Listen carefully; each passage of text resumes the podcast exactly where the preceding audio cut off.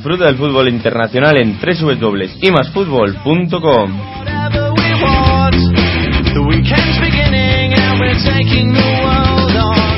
Primera semana de octubre, programa número 97. Bienvenidos al mejor fútbol internacional. Bienvenidos, como siempre, ahí, más fútbol.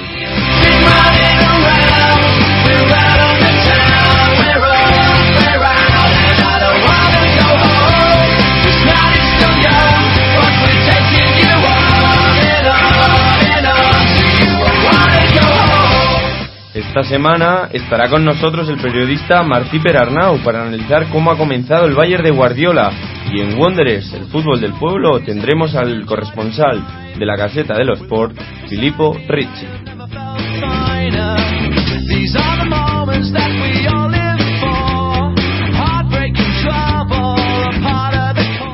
Podéis dejarnos vuestros mensajes con dudas o preguntas en las redes sociales. Ya nos conocéis en Facebook buscando y más fútbol con el símbolo más. Y en Twitter dejándonos una mención a arroba y más fútbol con el más en letras.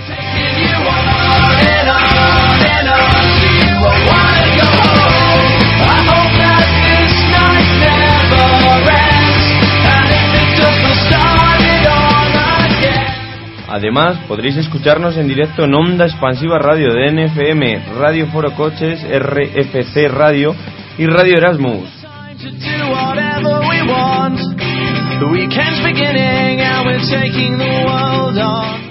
Todo ello con nuestros corresponsales desde Múnich, Alberto López y Miguel Ángel Gaspar. El experto de fútbol italiano Víctor Gómez. Manu González, compañero de DMFM. Nuestro entendido de la Premier, Leandro Sánchez de Medina. Francisco Garrobo desde Barcelona. David Peña la técnica. Copresentado por Sara Carmona y Juan López. Dirigido por Mario Gago.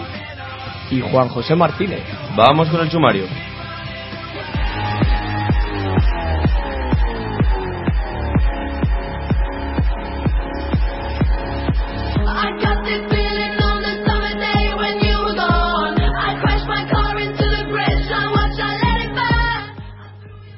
En Inglaterra analizaremos las victorias de Arsenal, Liverpool y las derrotas de los equipos de Manchester. Y valoraremos también el Etihad Stadium para analizar el partido de la jornada entre los Spurs y los pupilos de Mourinho.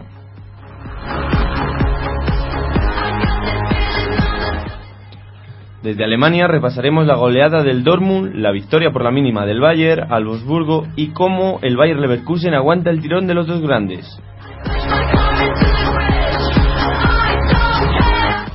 En Italia, la Roma ganó con un contundente 5-0 y ya es líder en solitario. Analizaremos los partidos del Napoli, Inter y Juve, que son los cuatro equipos que aún no conocen la derrota en las seis primeras jornadas de liga.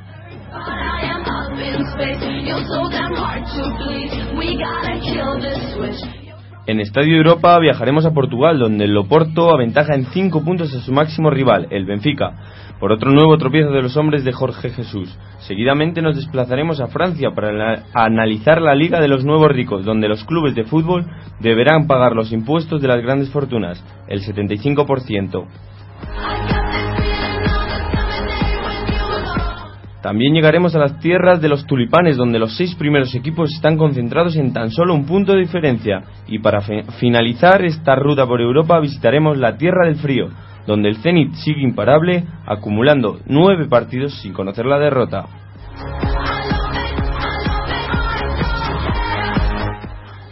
Vamos ya con la entrevista a Martí Perarnau.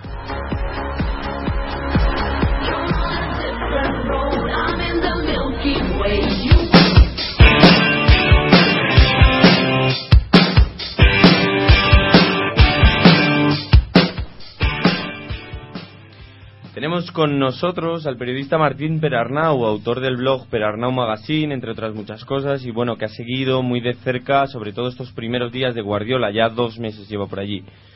Eh, bueno, muchas gracias por poder contar con nosotros estos minutos. Muy buenas noches, Martí. ¿Qué tal? ¿Cómo estamos? Buenas noches. Y también saludar a los dos compañeros que tengo aquí en el estudio. Muy buenas, Sara. Hola, chicos, ¿qué tal? Y muy buenas, Juan. Hola, muy buenas noches. Y vamos ya a empezar con la entrevista porque es una persona, Martí es una persona que conoce desde el principio cómo Guardiola se ha adaptado a Alemania. También conoce muy bien la cantera del Barcelona y le vamos a preguntar un poquito sobre estos dos meses de competición. ¿El Bayern ya ha cogido automatismos que Guardiola le quiere dar a ese equipo? Bueno, es una respuesta, no tengo una respuesta rotunda. Eh, diría que no, diría que no. ¿Por qué? Bueno, básicamente porque porque de lo que quería hacer a lo que ha podido hacer, pues sobre todo faltan cuatro nombres, que son Javi Martínez, Thiago Alcántara, Mario Gotze y Bastian Schweinsteiger. Los tres primeros mm, pues, pues han jugado apenas minutos y Schweinsteiger ha jugado algo más, pero en muy baja forma por la operación que tuvo de tobillo y porque no todavía no ha podido no ha podido entrenarse a tope y no está no está fino. Entonces, claro, hay cuatro hombres en principio llamados a ser titulares eh, rotundos y casi uno por línea que, no han podido intervenir. Eh, entonces, en este sentido, pues, pues realmente no, no ha podido aplicar lo que, lo que él quería. Lo que ha hecho en estos dos meses de competición, pues es competir con lo que, con lo que se podía, ¿no? Por ejemplo, el primer partido importante, el primer partido oficial fue la, Supercopa alemana en Dortmund contra el Borussia, que perdió, perdió el Bayern, perdió 4-2, y la, la, tarde anterior fueron baja Neuer y Ribery, unidos a los que ya he mencionado. Eh, bueno, Thiago ni siquiera había, yo creo que Thiago, eh, no, Thiago estaba presente, pero Götze no estaba, Javi tampoco, Steiger tampoco, en fin. Eh, digamos que ha tenido muchos problemas para componer una alineación acorde a su a sus planes. Por tanto, digamos que, que el juego todavía está muy lejos de lo que él, de lo que él querría. Pero dicho esto, bueno, algunas de las pautas sí. Básicamente, hay dos, básicamente ahora mismo tiene dos pautas. Una, acercarse al centro del campo de una manera agrupada y conjunta todo el equipo.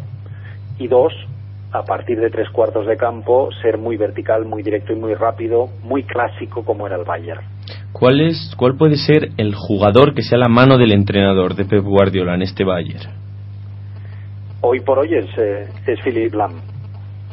Hoy por hoy es Philip Lam por, por las razones que he contado antes, por, por las bajas, porque no ha podido serlo ni, ni Javi, ni Thiago, ni, ni Steiger. El llamado a ser la, el, el, el hombre del entrenador dentro del campo era, era Steiger de momento no ha podido serlo y por tanto es el capitán Philip Lam que rotundamente es quien mejor ha comprendido la manera de jugar y quien mejor la está interpretando como medio centro, por cierto. podría llegar podría llegar a, cumplir ese papel Tiago Alcántara o no crees que le haya traído para ello? No le ha traído para eso, no le ha traído, le ha traído como, bueno, Pep juega y jugará con su, digamos, con su 4-3-3 habitual, en realidad tiene poco de 4-3-3 porque, porque en realidad juega con dos defensas, los laterales están muy altos, los extremos muy abiertos, pero para que nos entendamos, el 4-3-3 que, que, le conocemos, eso implica un medio centro y dos interiores. Eh, a Tiago le ha, le ha traído para ser interior, igual que a Tony Cross, mm, y probablemente igual que a Schweinsteiger si Philip Lam se, se, finalmente se consolida como mediocentro, que yo no lo descartaría. Vale, se hablaron también en este vestuario de que había mucha gente, o bueno, había algunas voces en contra de este nuevo entrenador. No sé si apreciaste algo y si tuvo que ver la marcha de Luis Gustavo con, con esto, que sorprendió a todos por 17 millones más o menos, creo que se fue a Wolfsburgo. Eh, no, no, no solo no observé eh, algo así, sino que observé claramente todo lo contrario. Eh, me pareció, pues, uno de esos frutos habituales del periodismo basura tan habitual actualmente, donde gente que no está presente, que, que no está en los entrenamientos, que no eh, habla con los jugadores, saca de contexto palabras e intenta inventar una historieta pues bastante bastante ridícula no no. De acuerdo. Me pareció me pareció digamos que lo opuesto de lo que de lo que apareció no en cuanto a Luis Gustavo bueno pues digamos que con al igual que que Mario Gómez eran dos jugadores con los que el Bayern ya no con ya no a través de Guardiola sino la propia dirección deportiva a través de Matías Sammer tenía la intención de, de sacar buenos buenos rendimientos económicos y sacó buen rendimiento económico por ambos eh, con un equipo que juega con un único mediocentro y además un mediocentro muy posicional, muy poco mediocentro defensivo, digamos que Luis Gustavo era la pieza claramente a vender. y, y, digamos, lo mismo podríamos decir de Mario Gómez, ¿no? Bueno, le quitó esta temporada o este mercado de veraniego, le quitó a uno de los mejores jugadores a su rival. Eh, ¿Va a volver a ser un duelo Bayer-Dortmund este año? ¿Otra vez va a haber una lucha entre los dos entrenadores un poquito? ¿Este año va a ser Pep-Jürgen Klopp o, o qué piensas de esta liga? ¿Puede pelear también el...? Yo creo que sí, yo creo que va en la línea de lo que, de lo que planteas porque, porque están muy fuertes los dos eh, ahora mismo también está muy fuerte el, el Bayer Leverkusen. Mm, el, el, el, Bayern de Múnich tiene que ir el, sábado a, precisamente a Leverkusen. Leverkusen está muy fuerte como tercero. También está fuerte el, el Hannover. Mm, pero digamos que lo normal, lo normal es que es que esto sea un pulso muy claro este año entre, entre ambos equipos. Borussia se ha reforzado muy inteligentemente, muy bien, eh, perdió a Mario Götze, pero ha fichado muy bien a Mkhitaryan, a Aubameyang. Eh, cuando digo muy bien, quiero decir muy acorde a su manera de jugar y por tanto ha potenciado mucho esa manera de jugar. También es cierto que cuando ha de hacer un ataque organizado contra una defensa muy organizada, como, como sucedió la semana pasada en el partido de Copa contra el 1860, pues sufre horrores. Pero cuando tiene espacio para correr, pues eh, el Borussia es demoledor, ¿no? Por tanto, sí, creo que vamos a una Bundesliga mm, donde estos dos se van, estos dos colosos van a pelear por el título, pero es una liga por otro lado muy competida. Equiparándolo con un poquito, para comparar un poquito que nuestros siguientes igual también se puedan hacer a la idea, comparándolo con la liga española podríamos decir que este Fútbol Club Barcelona sería el Bayern, este Real Madrid el Dortmund y el Leverkusen sería el Atlético Madrid que puede llegar a dar una sorpresa. Bueno, desde el punto de vista de las jerarquías, sí, sin duda. Desde el punto de vista del juego, hay algunas similitudes, aunque hoy yo diría que hoy eh, el, el Borussia tiene más parecido casi con el Atlético de Madrid que con el propio Real Madrid. En este momento en que el Real Madrid está un poco desdibujado en cuanto a modelo de juego, ¿no? En cuanto a jerarquías, sí, podríamos decir lo que tú, lo que tú has comentado. Hay una diferencia importante. La, la Bundesliga es más, digamos que se compite más y está más igualada. Casi te diría que casi cualquier equipo le puede hacer daño a los, a los dos de arriba. El Bayern empató en, en Friburgo, estuve en aquel partido y, bueno, el Bayern dominó completamente, pero le empataron en el penúltimo minuto. El Borussia ha ganado todos los partidos de, mm, salvo uno, todos los demás partidos, seis, pero en dos de ellos ha sufrido horrores y ha ido a empatar a campo del, creo que del Nuremberg o del Augsburgo la semana pasada. Por tanto, veo más competitividad, más agresividad en los equipos de la clase media alemana que en los equipos españoles. Eh, hola Martín, buenas noches.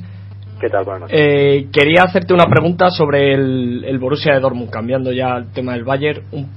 una pregunta bastante obligada en el tema del Dortmund.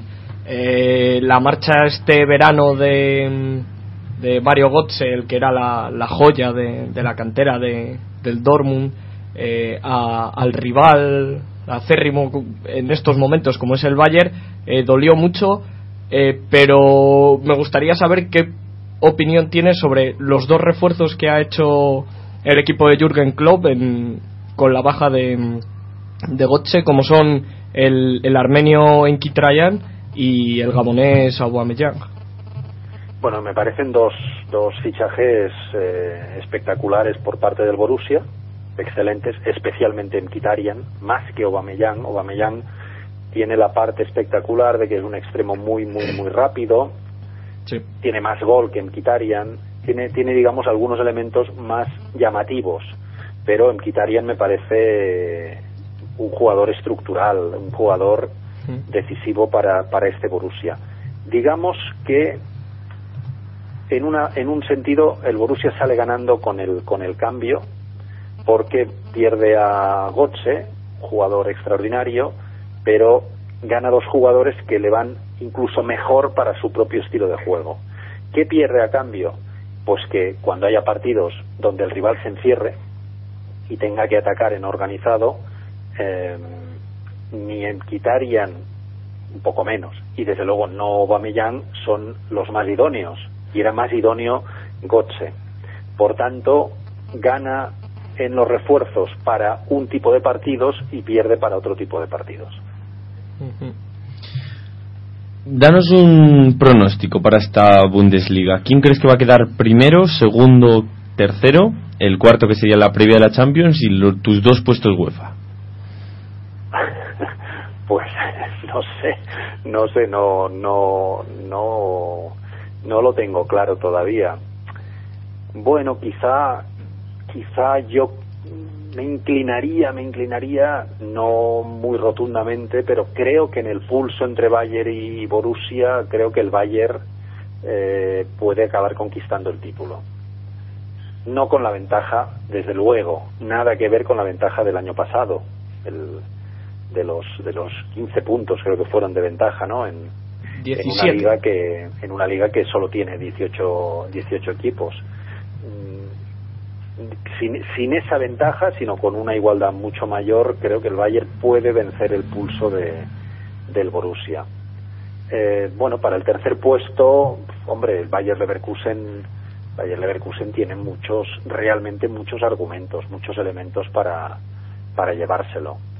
Eh, para el cuarto puesto, pues diría, aunque hoy está lejísimos y no apunta bien, eh, hoy está, me parece que decimocuarto o decimoquinto, diría que Schalke, diría que Wolfsburgo, que también está lejos, y apuntaría Borussia Mönchengladbach. Son tres equipos que ahora están lejos de la cuarta posición, pero creo que entre ellos debería estar el, el cuarto clasificado. Quiero decirte que aquí tenemos un chico en el estudio que te conoce bastante bien. Estabas, según estabas tú contando esto de tus resultados, solemos hacer una porra y miramos a ver quién acierta más y quién acierta menos.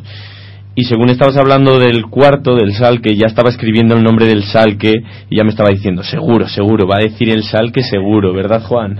Sí, aunque sigue con esos problemas, en esa fragilidad defensiva que, que lleva arrastrando las últimas temporadas, de medio campo para arriba, tiene un equipo bastante curioso, la verdad. Y sin estar todavía eh, Juntelar al 100%. Yo creo que, bueno, la, la, la, posición que ocupa ahora creo que es muy coyuntural y que, y que bueno, estará arriba. Eh, lo normal es que esté arriba.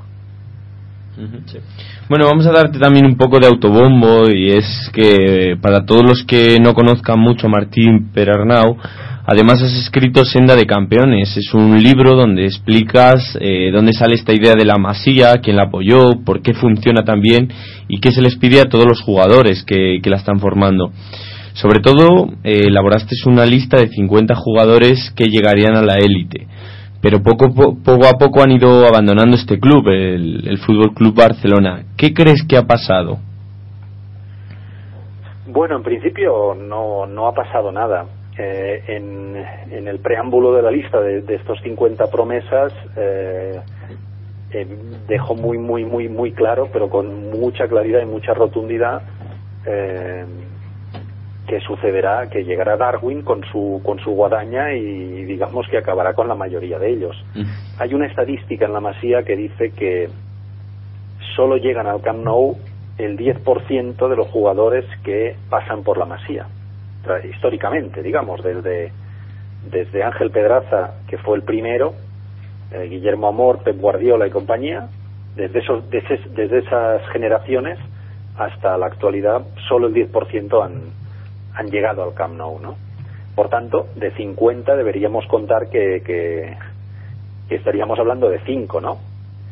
Eh, bueno, 5, entre ellos, eh, entre estos 50, 5 ya han pasado por el Camp Nou y ya algunos se, se quedaron, ¿no? Es decir, pasó Fontas, aunque se fue, pasó Bartra, que sigue, pasó Martín Montoya, que sigue, pasó Sergi Roberto, que continúa, pasó Tiago, que estuvo durante mucho tiempo y que eso ya pertenece a la política del club.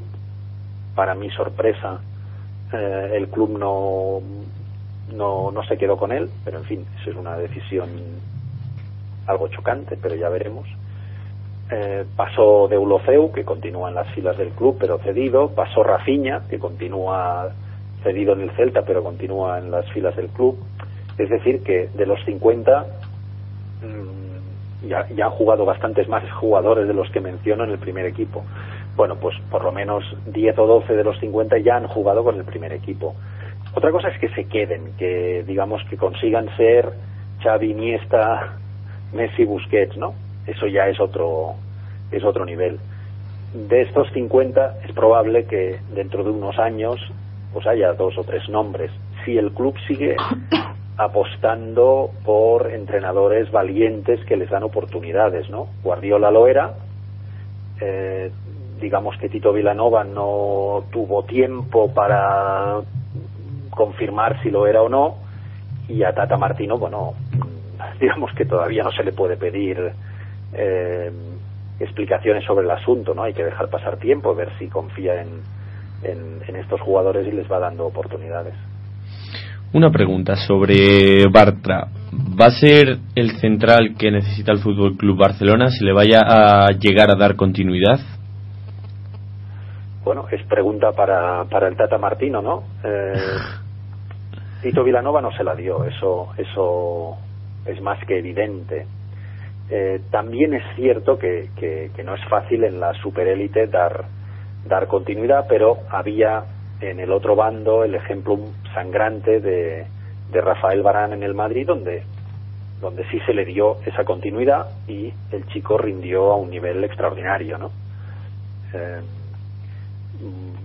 digamos que yo creo que se espera un trato similar con Bartra para ver si realmente tiene ese potencial, llamémosle pique, ese potencial, ese perfil a lo pique, o si está un peldaño por debajo y pues bueno mm, no, no podrá llegar a, ser lo que prometía no mm, yo veo complicado que cuando regrese Macherano al equipo que es un perfil complementario al de Piqué no como Bartra que es muy similar al de Piqué veo complicado que, que el entrenador siga apostando por Bartra en lugar de por Macherano y luego está la, esperemos que recuperación de, de Puyol, ¿no?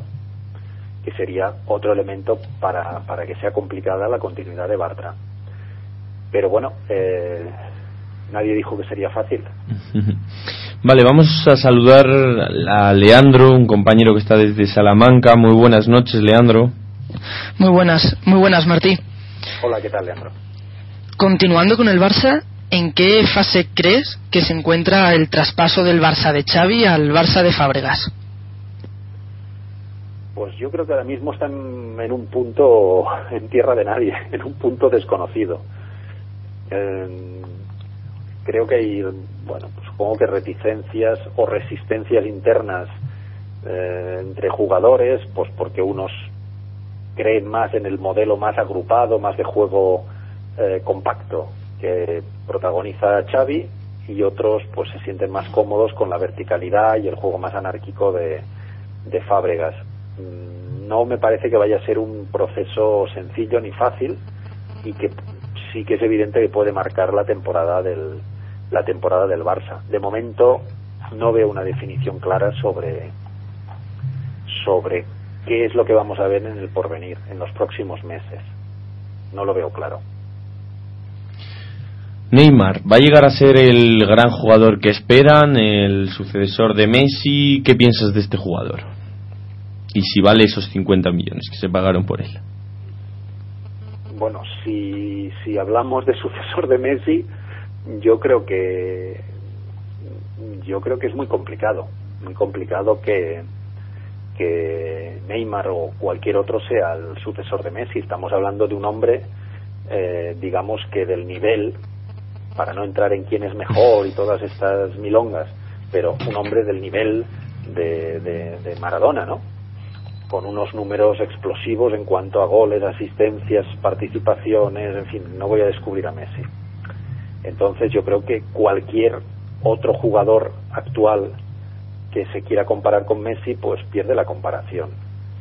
Mm, otra cosa es que sea un extraordinario jugador, como es eh, yo qué sé, Marco Royce en el Borussia Dortmund, que es un extraordinario jugador eh, y que aporte mm, pues una cantidad de, de factores y de acciones positivas al Barça mm, tremendas que lo hagan todavía mejor equipo y que se complemente bien con Messi. Eso no tengo demasiada duda. Me parece un excelente jugador. Pero lo de sucesor de Messi lo de, pondría en el congelador. Bueno, pues muchas gracias Martí Perarnau, un placer tenerte con nosotros, autor de Perarnau Magazine y siempre conocido en los medios de comunicación. Un placer y otro día nos vemos, ¿de acuerdo? Pues nada, un placer ha sido mío a vuestra disposición. Hasta la vista. Adiós.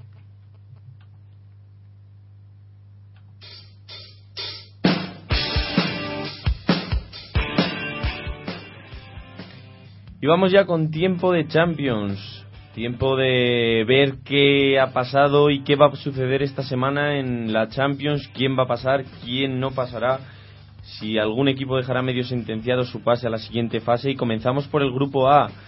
Muy buenas noches Juan, antes te he saludado rápidamente y bueno, un placer. Eh, estabas como pez en el agua hablando de la Bundesliga, es lo que te gusta y te veía contento. La verdad es que de los de los periodistas en España que más más más sabe y más controla el, el tema de, de, la Bundesliga. La verdad que ha sido un placer hablar con él. Muy buenas noches, Sara, a ti también, que antes te saludé demasiado rápido. Hola, chicos, ¿qué tal? No te atreves a entrar con Martí, estabas... Nada, me habéis quitado todo lo que tenía curiosidad. también tenemos por ahí a Leandro Sánchez de Medina, que también participó antes en la entrevista. Un placer, Leandro. Un placer. Que también está por ahí Manu, si no me equivoco, ¿verdad? Hola, buenas noches, ¿qué tal? Y tenemos a alguien más por ahí, Víctor y Gago. Muy buenas, Mario. Muy buenas noches desde Italia, Juanjo, qué placer oíros. Víctor, un saludo también para ti. A Víctor nada, no, no, quiere saludarnos.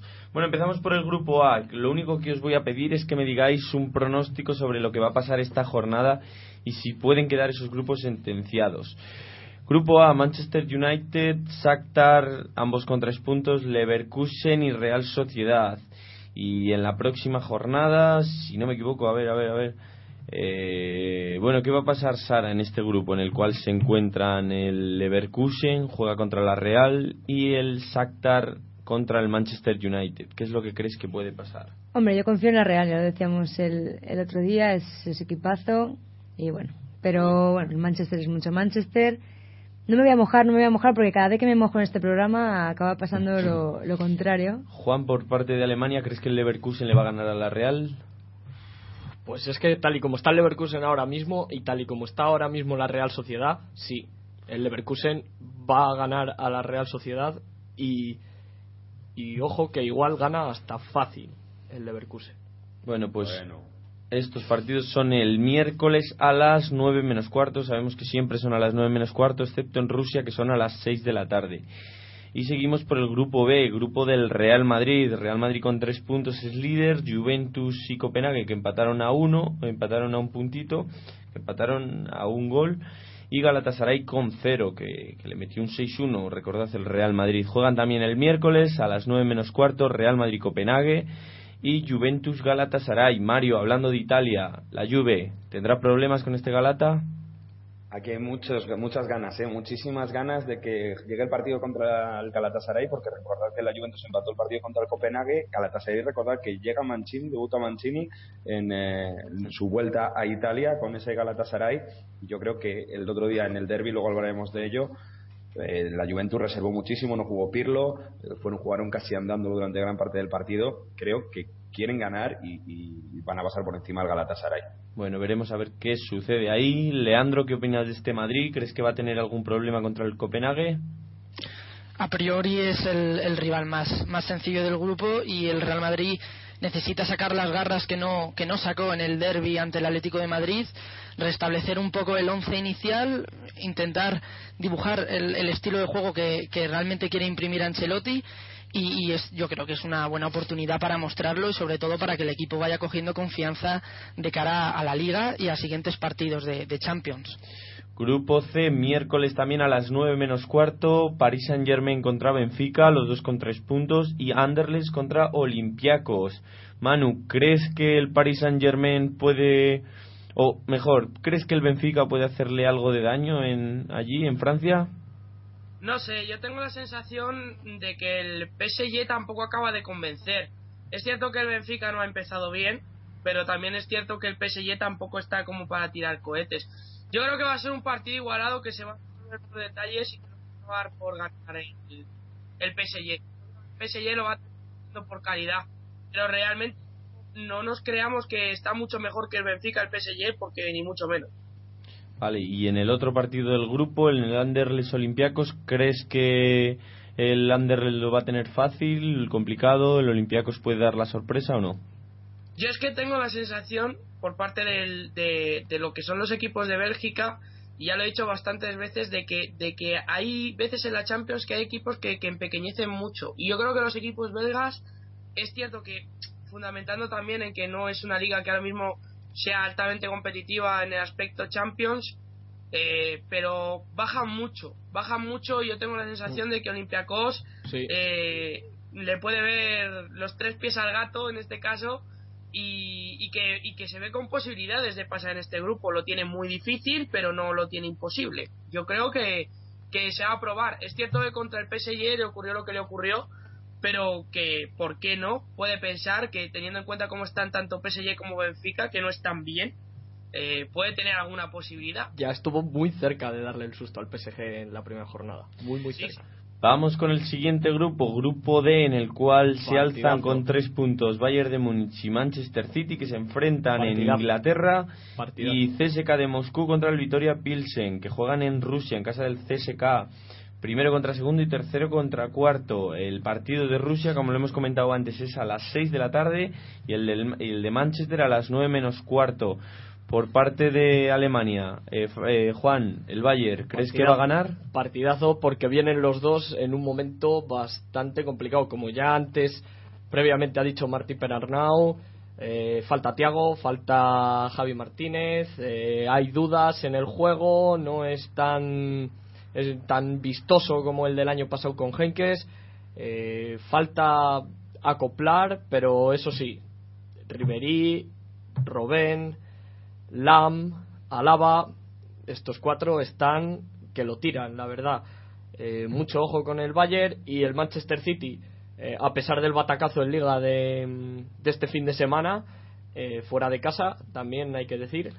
Eh, bueno, parece que el estilo Pellegrini Está entrando. poco Lean. ¿crees que el Manchester City se puede llevar los tres puntos? es el, el primer test serio de este Manchester City en Europa. Eh, con, con Pellegrini al mando y yo creo que, que está capacitado aunque haya caído en la última jornada de liga porque poco a poco va un poco definiendo su, el modelo de juego que quiere Pellegrini los partidos eh, está mostrándose superior aunque aunque del- no del todo sólido sobre todo a domicilio frente a un Bayern de, Múnich que tiene alguna alguna baja sensible y que va a haber en esta salida al Etihad yo creo que el partido más, más complicado de esta fase de grupos. Yo confío en que, el- en que el encuentro va a ser bastante igualado y que el Manchester City puede, puede dar ese do de pecho y, y exhibirse en Europa porque es la primera y más imp- importante oportunidad que tiene, que tiene hasta ahora. Bueno, y vamos ya al grupo E, partidos ya del martes. Recordamos que del, eres, eh, del grupo No, al no, no, ni grupo mucho D, menos. Del grupo al grupo D se juega el miércoles y vamos ahora con los partidos del martes. En el grupo E se encuentra el Salque que tiene tres puntitos igual que el Basilea y Chelsea y Esteagua de Bucarest. Eh, los partidos que se enfrentan son Basilea Salque. Juan, ¿crees que lo tiene fácil el Salque o porque el Después Basilea ganó, recordamos, ver- al Chelsea en, Sí, en Stamford Bridge? Después de ver el Basilea, seguro que viene con la moral muy muy fuerte de, de ganar al Chelsea en Stamford Bridge en la primera jornada. Y el Salque viene con más dudas que nunca después del batacazo que se pegó el sábado en el campo del Hoffenheim. eh, que luego comentaremos que te vayas ganando 1-3 al, al descanso, dando una muy muy buena imagen y que al final del partido acabes empate a 3 y pidiendo la hora, eh, dice mucho de, de la fragilidad defensiva del Salque, eh, preocupante como todos los años, pero es que otra vez de medio campo para arriba, Farfán, Boateng, eh, eh, Hoger, el joven Mayer. eh, Veremos a ver qué Cuidado. pasa en ese partido. Manu, este agua de Bucarest, Chelsea, eh, ¿quién crees que va a ganar?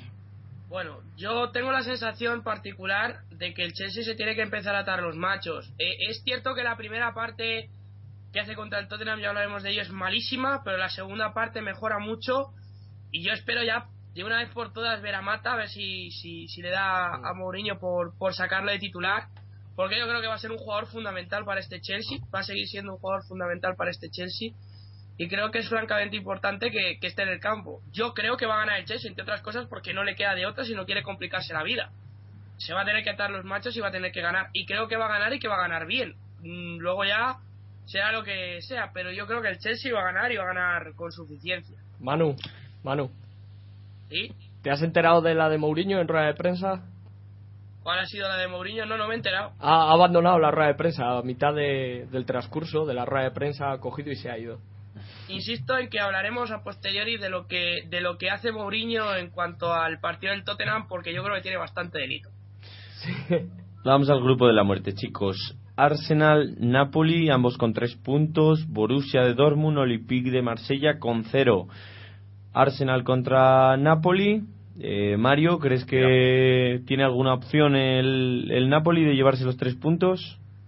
El Nápoles eh, está muy bien arriba, eh, está demostrando con Callejón incluso que se ha adaptado muy bien a lo que quiere Benítez. Es verdad que todavía tiene que definir algunas eh, cosillas en defensa, algunas, eh, bueno, pues recordar, siempre lo digo, ¿no? Pasa de un Nápoles que venía con 3-5-2 a un 4-4-2 que quiere Benítez, un 4-3-3 mejor dicho. Entonces, bueno, con Albiol y con, y con alguna cosilla atrás se tienen que, que mejorar. Fuera de casa eh, es una prueba de fuego. Además le vienen partidos también importantes en Liga. De momento el Napoli arriba puede dar la sorpresa. Tiene jugadores como Higuaín, que está desatadísimo, como Pandev, como el propio Callejón, y además los tres centrocampistas que, que están rindiendo muy bien. Si el eh, Arsenal tiene el balón y el Nápoles puede correr con estos tres que he dicho que tiene arriba, yo creo que el Nápoles puede hacer mucho, mucho daño, incluso llevarse los tres puntos del eh, Emirates y, ponerse líder de grupo. Recordad que además ganó la primera jornada 2 a 1 al Borussia de Dortmund realizando un, un- bueno pues eh, un juego muy muy vistoso no con muchas transiciones de defensa ataque muy muy rápidas y con un insigne que, que también puede ser clave en este partido Leandro, ¿piensas lo mismo?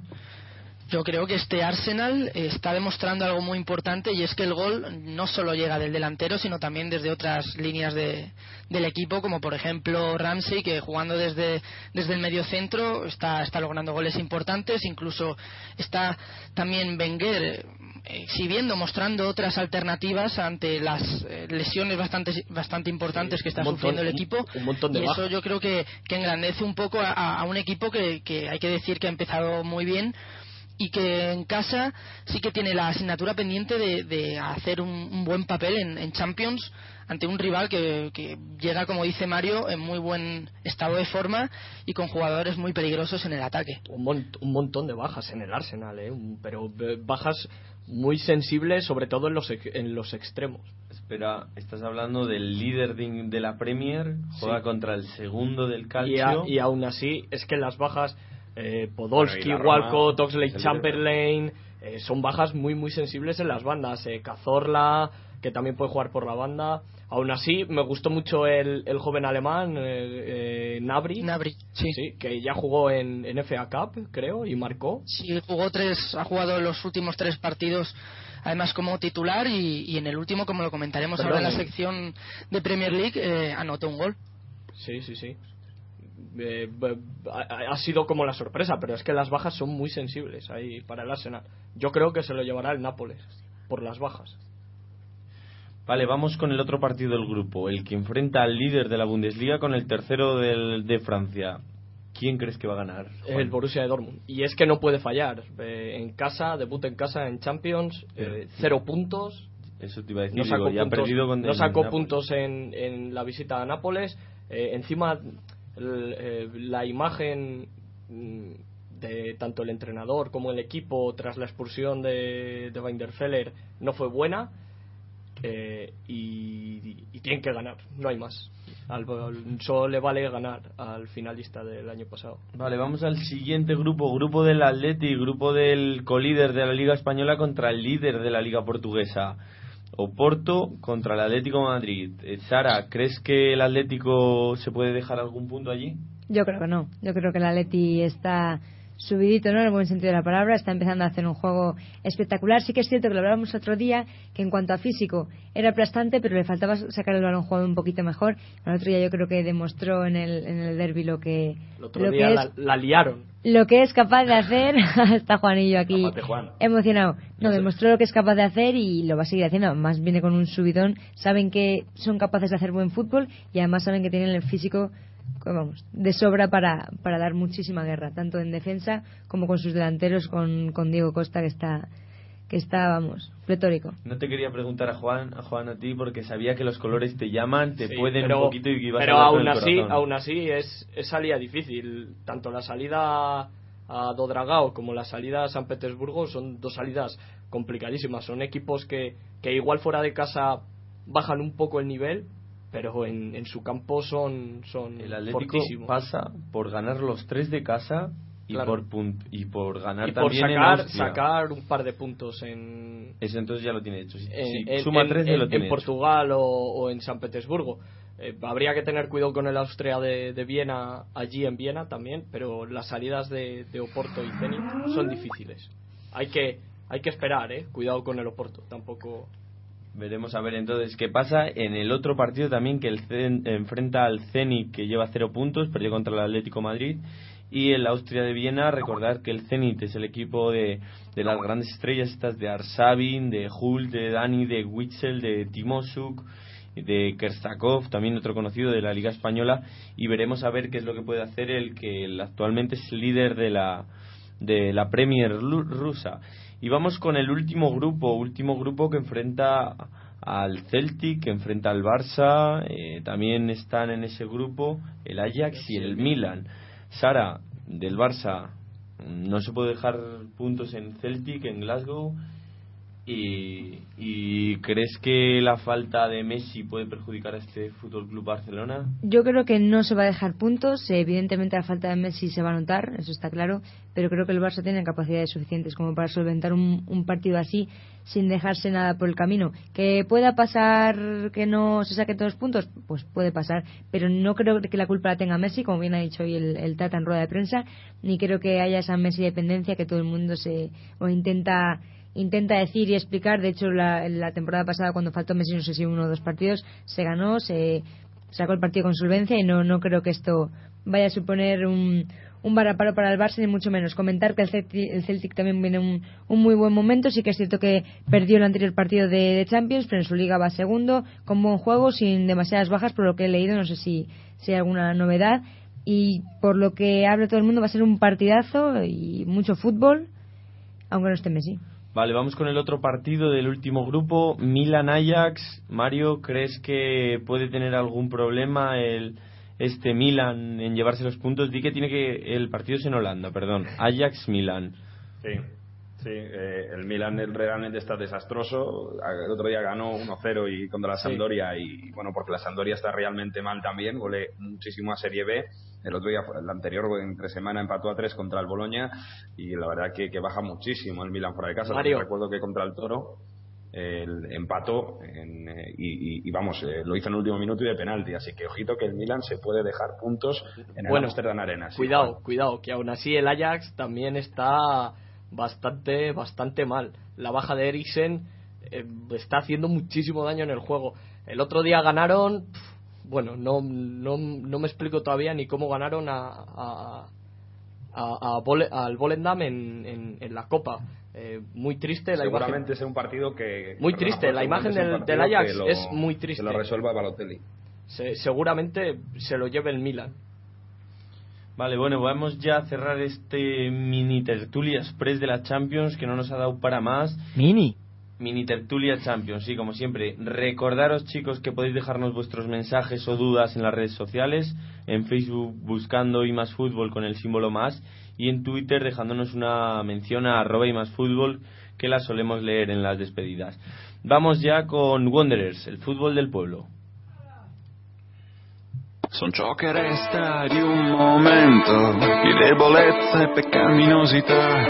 Io sono figlio di un volgare tradimento, mia madre debole, di carne mio padre debole, di suo sono stato concepito sopra un pavimento, che la passione non sceglie mai dove sdraiarsi a far l'amore, era d'estate ed il caldo era un tormento, lei per sollievo sedeva... Hoy en la entrevista de Wanderers, el fútbol del pueblo, tenemos con nosotros al periodista Filippo Ricci. Filippo, muchísimas gracias por estar con nosotros aquí en Wanderers, el fútbol del pueblo. Un, un placer, gracias a vosotros. Vamos, vamos a empezar hablando sobre la situación del fútbol italiano. Desde los mitad de los 70, principios de los 90, Italia era una potencia del fútbol, pero ya en la entrada del último siglo ya no es eh, tan fuerte, ¿no? Aún así, Inter y Milán han ganado Champions, eh, Italia se coronó campeona del mundo en el 2006, y ahora en la actualidad, bueno, pues hay datos más preocupantes porque no tiene tanto peso en Europa. Por ejemplo, ahora van solo tres eh, equipos a la Champions, ¿no? ¿En qué manera ha afectado esto al, campeonato, a, a la Serie A? Bueno, hay que mm, sí, mm, ir un poco más atrás, ¿no? Eh, hasta los 90 eh, hay un poco el, culmine de esto del momento mejor de la liga italiana con eh, las ligas disputadas por eh, la que en Italia se llamaban siete hermanas, ¿no? Con siete equipos que podían teóricamente pelear por el título. Y desde ahí, bueno, ¿qué ha pasado? Que en Italia se ha empezado a, a controlar un poco más los gastos, eh, los equipos no podían eh, inscribirse al, eh, al campeonato si no tenías la- las cuentas en regla y, y esto claramente ha afectado a todos. Con- en, en situación de crisis, menos fichajes y menos fuerza, menos, menos competitividad. Esto también porque en Italia el discurso oh, jóvenes y canteras no se ha cuidado mucho en, eh, eso, en, en los años mejores del- de nuestra liga. Eh, se fichaba mucho, se fichaba al extranjero, sobre todo, y no, se, no había gran preocupación de eh, desarrollar la cantera. Así que cuando no hay dinero, eh, cantera no había, y eh, esto ha sido el problema. Eh, lo hemos un poco maquillado en Europa con eh, bueno, la victoria del, eh, las dos victorias de Milán, la final toda italiana entre Milan y, y Juventus, eh, la final perdida por el Milán, eh, después la victoria del Inter, la la victoria del Mundial, pero claramente en eh, la, la situación en la, en la Serie A eh, iba empeorando y lo hemos visto con la pérdida de la plaza europea, de la plaza de Champions, que esto ha sido un palo muy duro. Y además eh, la liga non- ha terminado de ser competitiva, eh, ha ganado por un, eh, un rato el Inter y ahora la Juventus y por suerte este año es el primero, el, este 13-14, que teóricamente vamos a, a ver algo diferente y puede ser que tengamos una, una gran Serie A. Esto pero es, eh, es, un, eh, es el primer año después de muchos sin, eh, casi sin campeonato. Y a partir de, de esta crisis hemos visto que está afectando de manera muy aguda en los últimos años. Han desaparecido equipos históricos que hace nada estaban en la Serie A, Venecia, el Perugia, Spal, la Trestina, incluso equipos que ya en este siglo estaban en primera como Salernitana Ancona. Y ahora Bueno. deben comenzar desde campeonatos amateurs. ¿Cuál crees Sí. que han sido los factores de esta situación? Bueno, el factor es económico, el factor es económico. Bueno, de estos eh, equipos eh, sí, no, no son, son históricos, pero tampoco, tampoco muy importantes. ¿eh? Eh, para mí es más grave la, el, eh, la diferencia que hay en el Parma, que antes peleaba por títulos y ahora mm, lucha para sobrevivir. La misma Lazio, que lo está haciendo muy bien, eh, sin muchos recursos económicos, pero seguramente la Lazio ya no, no puede pelear por el título. Eh, la Roma, bueno, ahí eh, se, se está de nuevo metiendo en la, en la pelea, esto está mejorando como la Fiorentina, eh, pero el, eh, fíjate el Milán mismo, el Milán ha fichado a Balotelli, esto ha sido un gran fichaje, ahora eh, y este verano, pero el fichaje era Zapata, ¿no? Del Villarreal, y después llega Kaká, pero con todo lo que sabemos, que Kaká, eh, bueno, a ver qué, qué puede aportar, bueno, ahora sea también, eh, también lesionado, pero en general, eh, eh, bueno, el Milán un- había tiempo que fichaba a Gullit y Van Basten. Esto es, es, es muy, muy, dif- muy diferente. Y ha vuelto el Napoli, eh, io penso che la Serie A esté mm, volviendo a empezar de cero, o casi. Eh, cuidando mejor su dinero, cuidando un poco más la cantera y eh, ha sido obligada a fichar mejor, a fichar de manera más inteligente. Eh, y esto, esto es lo que está pasando. Eh, yo estoy, me gusta, me gusta la, cómo ha empezado esta Serie A, este campeonato de este año, y vamos a ver si, si al final eh, puede pueda mantener la- las promesas que, que ha hecho ahora, que está, que está mostrando ahora. Eh, también tenía una pregunta para ti. Eh, en Italia la- siempre se ha visto a grandes familias como gobernantes autocráticos de estos clubes, ¿no? Los Moratti, Matarese, los Agnelli, Gaucci, Garrone. ¿Crees que estos gobiernos autoritarios y cerrados de los equipos de, ser- de la Serie A han afectado a esta caída? Sí, seguramente, no, porque seguimos así, con eh, Preziosi, Zamparini, eh, bueno, eh, hemos tenido a Tanzi eh, eh, y muchos más, bueno, eh, Viola en la Roma. eh, eh, sí, ha afectado porque eh, mm, no era una gestión, eh, ¿cómo podemos decirla? Muy, muy profesional, era muy más familiar que profesional y, y cuando una gestión es más familiar que profesional se cometen errores, se gasta el dinero de manera equivocada. En Italia el, el, gran, el gran problema es no tener estadios de propiedad. Solo la Juventus lo tiene. Eh, bueno, antes había la Reggiana, no, el estadio de Reggio Emilia era de propiedad, pero el equipo es muy pequeño y, y nada. Y así que la Juventus, ¿por qué ahora la Juventus tiene dinero? Porque tiene el estadio. Los demás no son de propiedad. Y esto eh, el estadio, en vez de ser eh, de producir dinero, te obliga el club a gastar dinero. Y, y en esto, sí, la gestión familiar no ha ayudado. En Italia todavía, para mí, no se ha entendido, puede parecer extraño, pero es así, que el fútbol es un espectáculo. Así que al estadio, ¿por qué el estadio, los estadios son tan vacíos? Porque son peligrosos, son feos, se ve mal, eh, estás, es- exacto, estás a riesgo y eh, porque los clubes se han rendido a las televisiones. Lo que está pasando aquí en España con este, no, los partidos a todos los horarios y tal, en Italia ya, ya lo hemos vivido. En Italia son 20 o 30 años que ya tenemos todos los partidos televisados. Eh, En Inglaterra, por ejemplo, todavía no es posible. Los partidos televisados en Inglaterra de, de- de la Premier League en un fin de semana son tres o cuatro, eh, máximo cinco. En Italia ya desde hace años son, son, son todos, son, son los diez.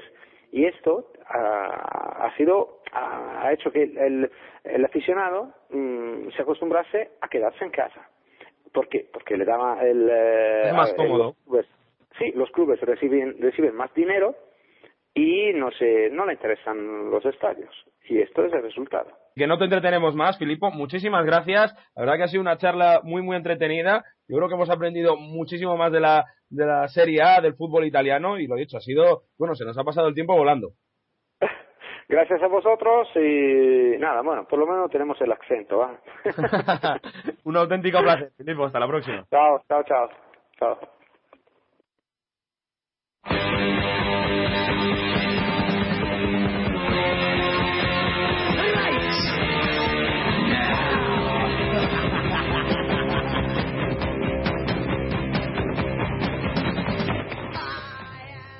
Bueno, ya sabéis que les tenéis a todos los aficionados a este fútbol popular, fútbol moderno del pueblo, vamos.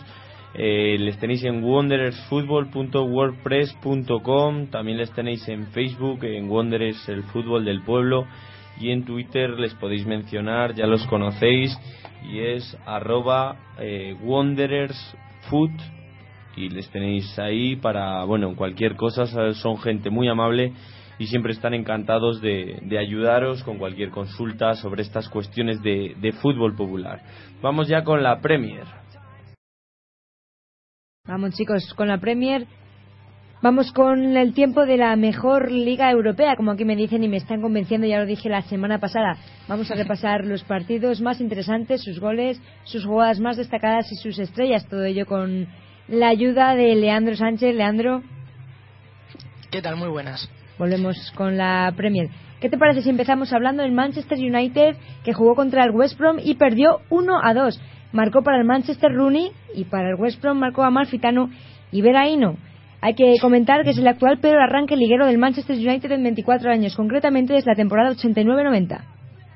Pues sí, mal continúan las cosas en, en Old Trafford tras la segunda derrota consecutiva en Liga, la tercera en los últimos cinco partidos del United.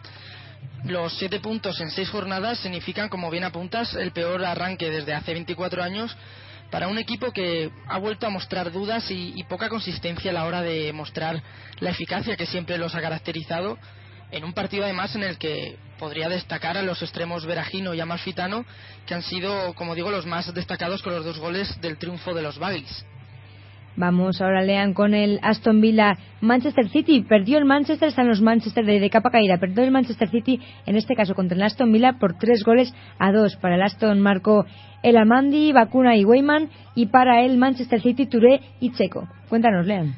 Manchester City o la historia del equipo que hizo todo por ganar, salvo lo más importante.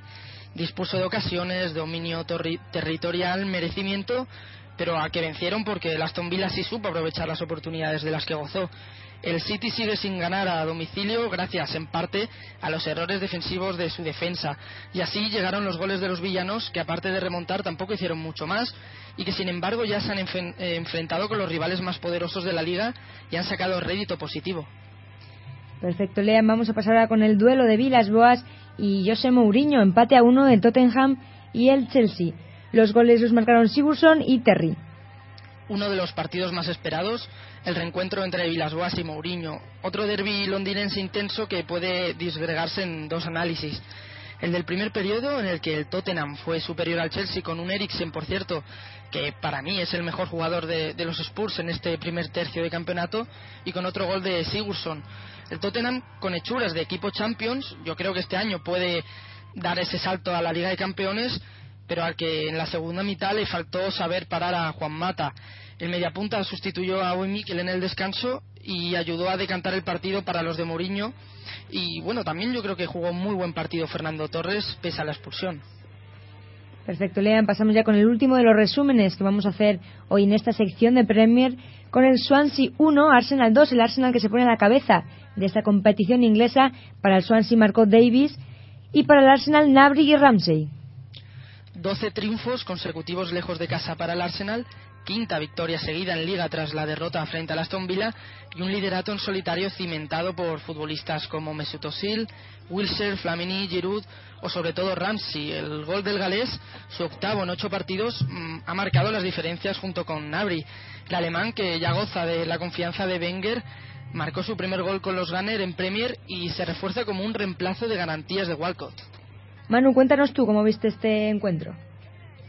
Bueno, pues eh, con sensaciones agridulces, porque yo soy muy de Mesut Özil y fue un desastre de partido el que hizo falló una ocasión clarísima o dos, estuvo súper desacertado eh, y con la sensación dulce de ver al bueno de, de Nabri, un jugador fantástico, un jugador que tiene una pinta escandalosa y con un Arsenal que de momento además de que hay veces que no juega y gana, está teniendo eso también.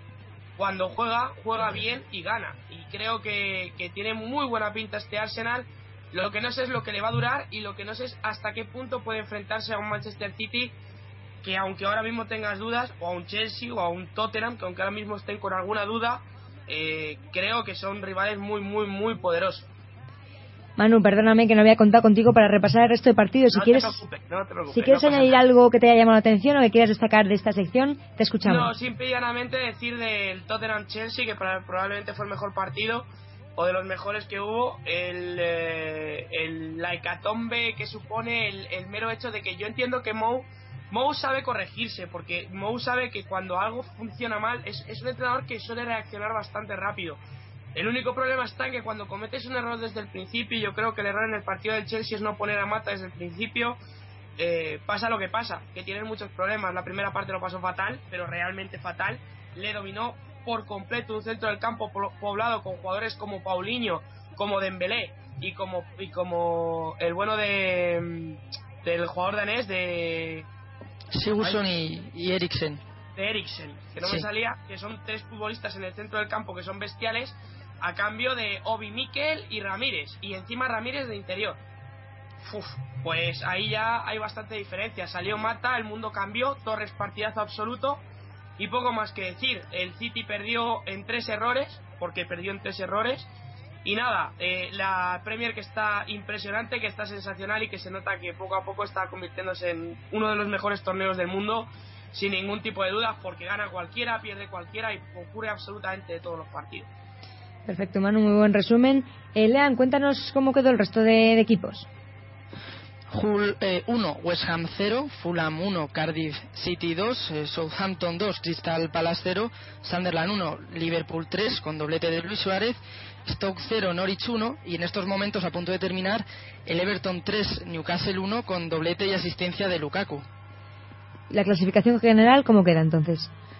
La clasificación deja al Arsenal líder con 15 puntos, segundo el Liverpool con 13, los mismos que el Tottenham tercero con 13, cierra puestos Champions con esta victoria el Everton con 12, mientras que, el Chelsea se sitúa quinto eh, con 11 puntos, seguido del Southampton. Y en descenso, ante penúltimo el Fulham, penúltimo el Crystal Palace y último el Sunderland. Perfecto, chicos, muchísimas gracias por vuestros resúmenes y por vuestra colaboración en esta sección de Premier. Aquí la terminamos. Aquí la terminamos, chicos, y hasta la próxima semana. Tra invisibili note di un parruccone rilassato al suono di un legittimo canto distorto. Dall'esilio dell'immaginazione, vagai tra gente e terre che mi hanno adottato. In cambio di una risata e chi di storia, lungo le strade di una saggezza dimenticata, di indomabili notti calde di gloria.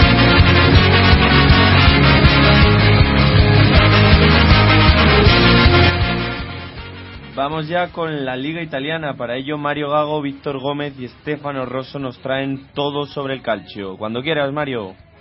Una jornada que el partido, el gran partido fue el derby de la Mole, un auténtico partido, un, un derby que se, un auténtico partidazo por la tensión que se vive, pero que en este caso la, digamos que el, partido fue eh, de todo menos vistoso, un aburrido derby que se llevó de nuevo en la Juve y sin hacer absolutamente nada. Pero bueno, eh, está con nosotros Stefano Rosso que eh, para hablar un poco del derby sobre esa rivalidad, ¿no? Porque se jugaba el derby en casa del Torino, en ese Olímpico de Turín y bueno, pues por ejemplo algunas pancartas que nos puede explicar Stefano, como siempre eh, que sale el toro, eh, la afición granata, la maratona les sale, les enseña a los ultras de, la, de los tifosi de la Juventus, bienvenidos a Turino. ¿Por qué es esto, Stefano?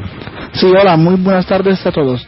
Es que, claro, bienvenidos en Turín es la pancarta principal que ha sido el temario de la coreografía de los tifosis del Toro porque hay una, una contención territorial muy fuerte entre las dos aficiones, porque en Torino ciudad hay más aficionados del, del Toro, mientras en los demás de Italia, sobre todo el sur y en la otra- las otras partes del mundo, son más de tifosos de, de los, de los bianconeri.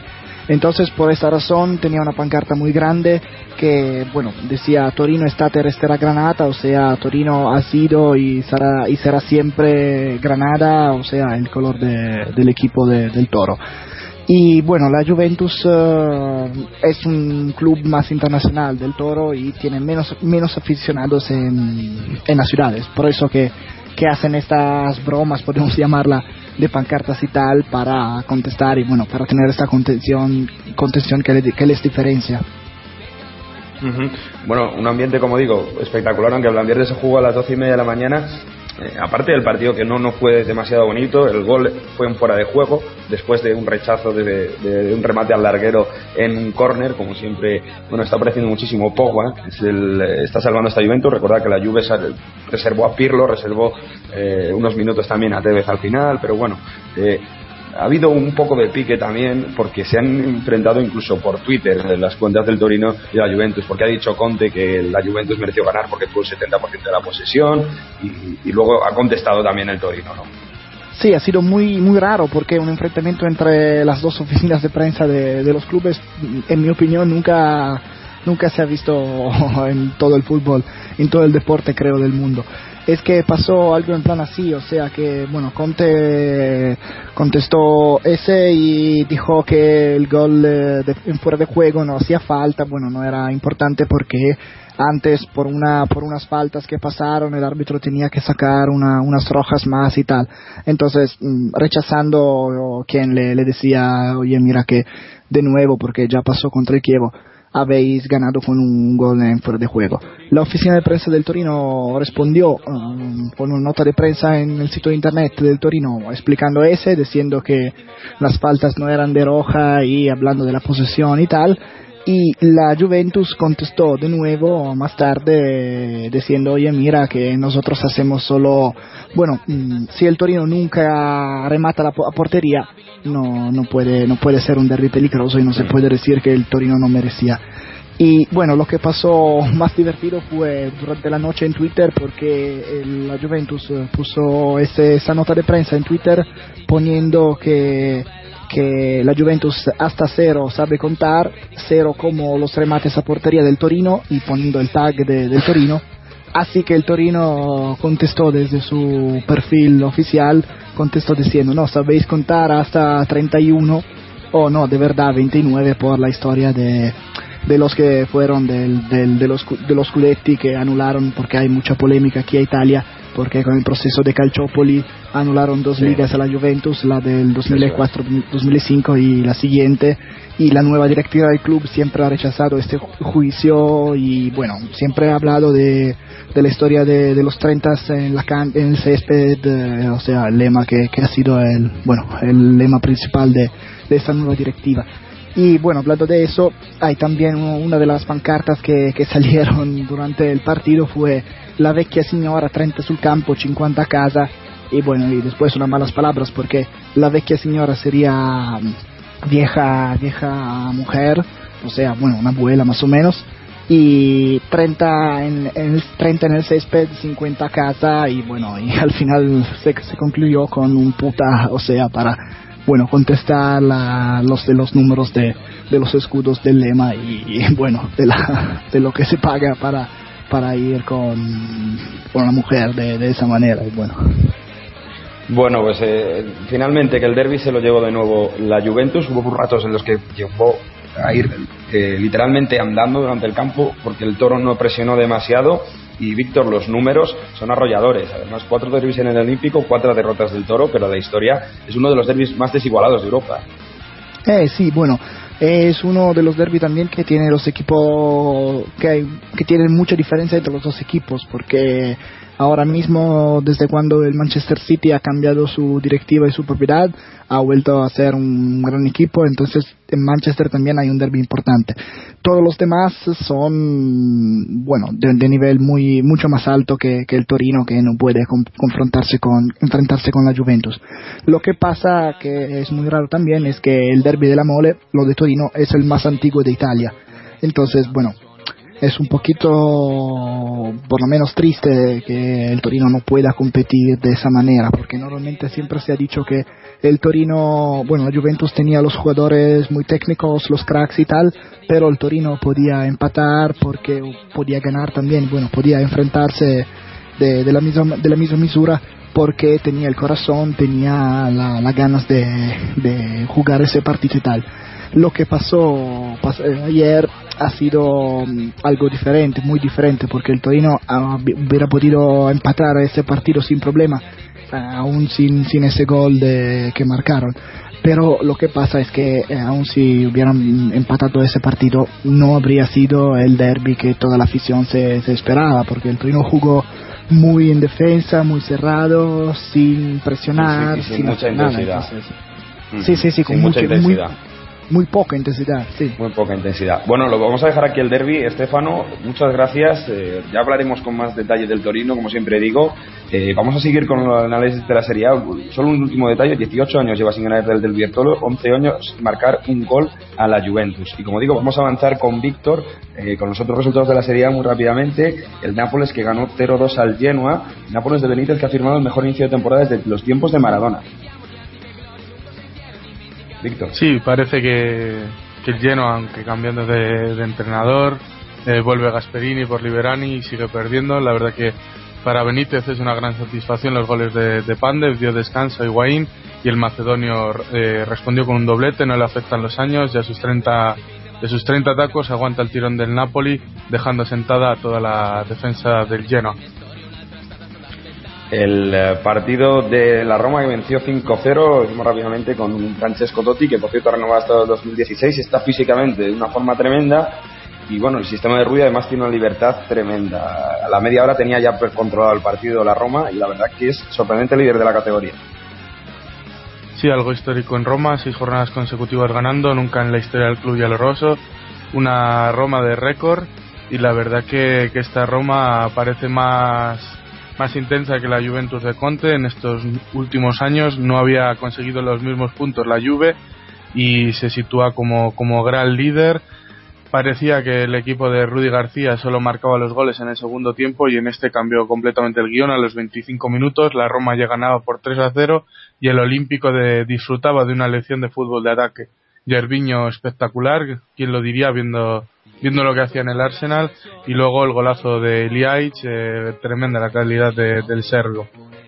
Eh, Totti fue uno de los grandes artífices de esta victoria, gran trabajo del capitán, dio muchísima seguridad, dio buenos pases, no parecía cansado, no parecía agotado después de, de todo el desgaste físico que hizo y lo que está claro es que esta Roma es difícil, eh, es difícil marcarle goles, son seis jornadas, solo ha conocido uno y ha marcado 17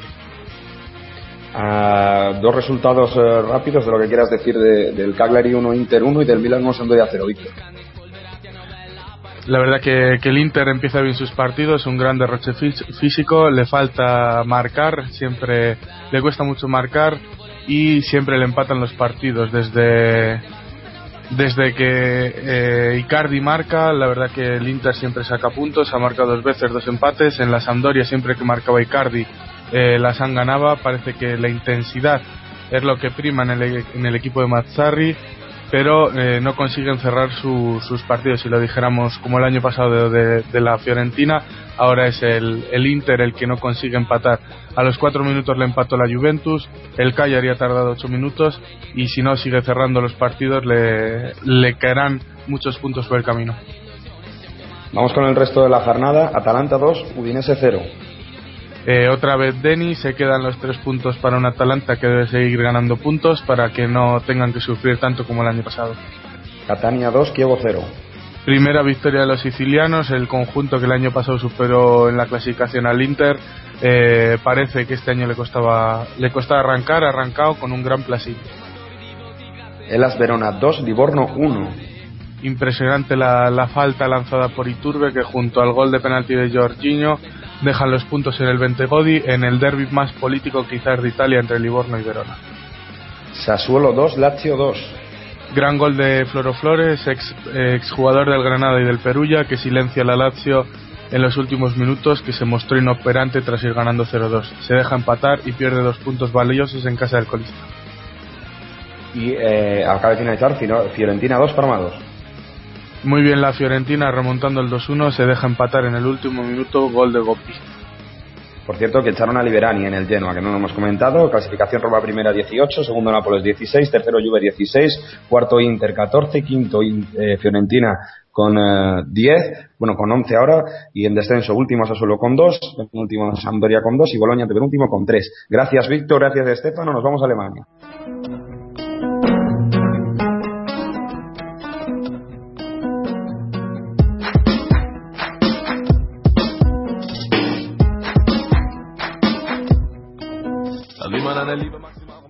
Jornada de Copa este martes, miércoles de esta semana. Tuvimos unas cuantas sorpresas. Muy buenas noches, Juan. Sí, hola, buenas noches. Sí, empezar por la Copa que se jugó esta semana pasada el martes y el, y el miércoles y, poco, pocas cosas destacables.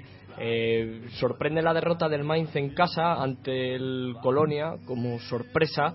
Eh, el Colonia, que es líder de, de la segunda división de la Bundesliga, y también el batacazo que se llevó el Hertha de Berlín en su visita al Kaiserlauten, que es un equipo que este año está en, la mitad de la tabla de, segunda división eh, en Alemania.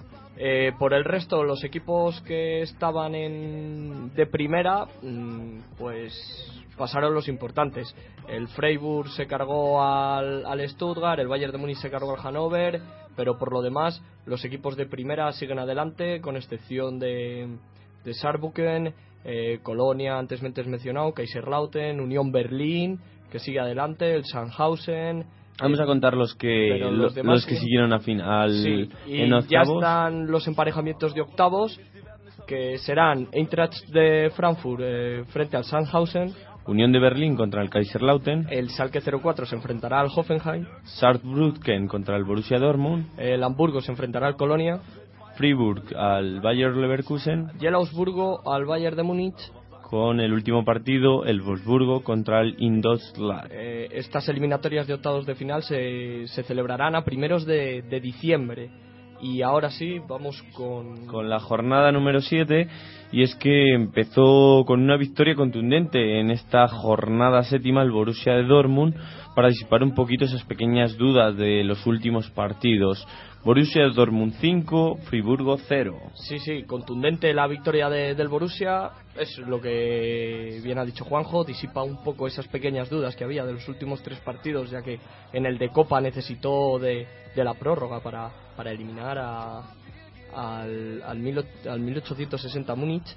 Eh, y, cierto, eh, y cierto es que el penalti y expulsión junto a- justo antes del descanso a favor de, del Borussia Dortmund decidió el partido. Eh, Reus adelantó al equipo en la primera parte y justo antes del descanso marcó ese gol de penalti dejando las cosas en 2-0 al descanso. Ya en la segunda parte con el, con el Fribourg con, con un jugador menos, Lewandowski eh, también hizo doblete, el primero de ellos un golazo, eh, recibe de espaldas a la portería, se da la vuelta entre dos defensas y aún así tiene tiempo para tirarle una vaselina al portero. Gran gol de Lewandowski. Eh, y el último gol, el quinto, lo, lo transformó Cuba, Blasikowski, tras una buena jugada colectiva entre Nuri Sahin, Robert Lewandowski y el propio, y el propio Cuba. Oye Juan, ¿te has enterado lo de, lo de Lewandowski? Eh, sí, algo se ha leído en la prensa polaca eh, que, que Lewandowski podría abandonar el, el Borussia Dortmund en enero para mancharse definitivamente al Bayern de Múnich. Bueno, Eh, él, él ya salió el sábado después del partido y desmintió esos rumores. Dice que, que quiere acabar eh, la temporada en, en En el Borussia y luego que, y que quiere, quiere acabar contento eh, su etapa en el Borussia y después eh, decidir a, a dónde se irá. Vale, vamos a seguir con la victoria de los de Baviera que siguen coliderando la liga. Bayern de Múnich 1, Wolfsburgo 0. Sí, el resultado la verdad es que es un poco engañoso quizás, eh, ya que el Bayern dominó el partido y tuvo, y tuvo al equipo de los Lobos muy controlado durante todo el choque. Eh, la verdad es que lo que hemos dicho con Martí Perarnau y, y también en la previa de Champions, que el, el- el- ritmo de, de- este Bayern es, es lento, fluye el balón muy, muy despacio todavía. Eh, no ha dado con la tecla correcta Guardiola, pero aún así eh, es un equipazo y, y saca los partidos hasta por inercia ya. Eh, Lam eh, fue la única novedad que jugó en el centro del campo junto a Bastian Schweinsteiger y, y Thomas Müller. Lo único reseñable, sorprendente. Eh, el único gol del partido llegaría en la segunda parte, en el 68, en una internada de Ribery por la izquierda que acaba con un centro raso al segundo palo para que Thomas Müller, libre de marca, ponga el único tanto del partido. Bueno, y vamos con el equipo que sigue a la estela de estos dos grandes titanes. El Bayer Leverkusen 2, Hannover 96 0. Sí, sorprendente el, el equipo el equipo de, de- la aspirina, el equipo que, que entrena el, el sueco, el perdón, el finlandés Sami Hipia, eh, el famoso central del Liverpool. Eh, se deshizo de, de un rival directo, la verdad, en la lucha por los puestos europeos como es el Hannover 96 de Mirko Slomka. Eh, gran primera parte de los locales, la verdad, que se adelantaron en el 23 con sus dos piezas fundamentales, la verdad. En el 23 marcó el primer gol su capitán, Simon Rolfes, aprovechando un saque de falta de Sidney Sam, otro que también está, está mal esta, este inicio de temporada. Porque el segundo gol en el 37 eh, fue obra del propio Sidney Sam tras un gran pase del, eh, del surcoreano ex del Hamburgo, Hyun Min Son. Eh, gran pase de- del surcoreano que, que deja solo a Sidney Sam para que en el mano a mano marque con el exterior de, de su pierna, de su bota derecha. Una segunda parte mm, que, controló el Leverkusen bastante bien. no le generó bastante le generó pocas ocasiones el Hannover en la segunda parte al Leverkusen a pesar de que lo intentó mucho una gran ocasión de Andreasen que desde el borde del área que iba a la escuadra pero Leno voló, realizó un paradón espectacular. Y también señalar que no se señalaron un penalti a favor del Hannover por manos del lateral derecho del Bayer Leverkusen, Hibbert, eh, que era penalti claro y que el árbitro no pitó.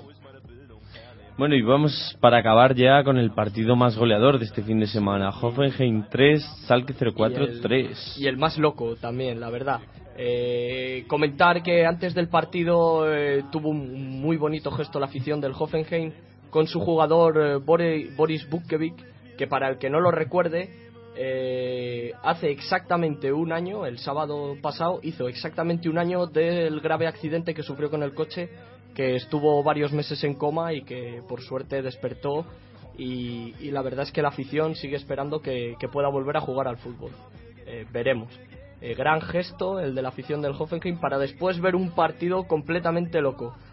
con una parte para cada equipo. La primera parte para el Salke, la segunda para el Hoffenheim.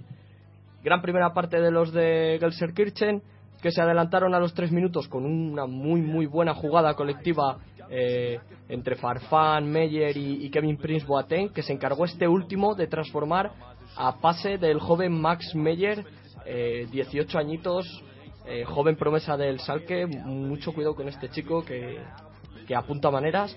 Eh, gran pase de Max Meyer atrás para que Boateng pusiera el 1-0 y en el 13 Matip remataba de cabeza eh, libre de marca una falta botada por Farfán desde la banda izquierda poniendo el 2-0.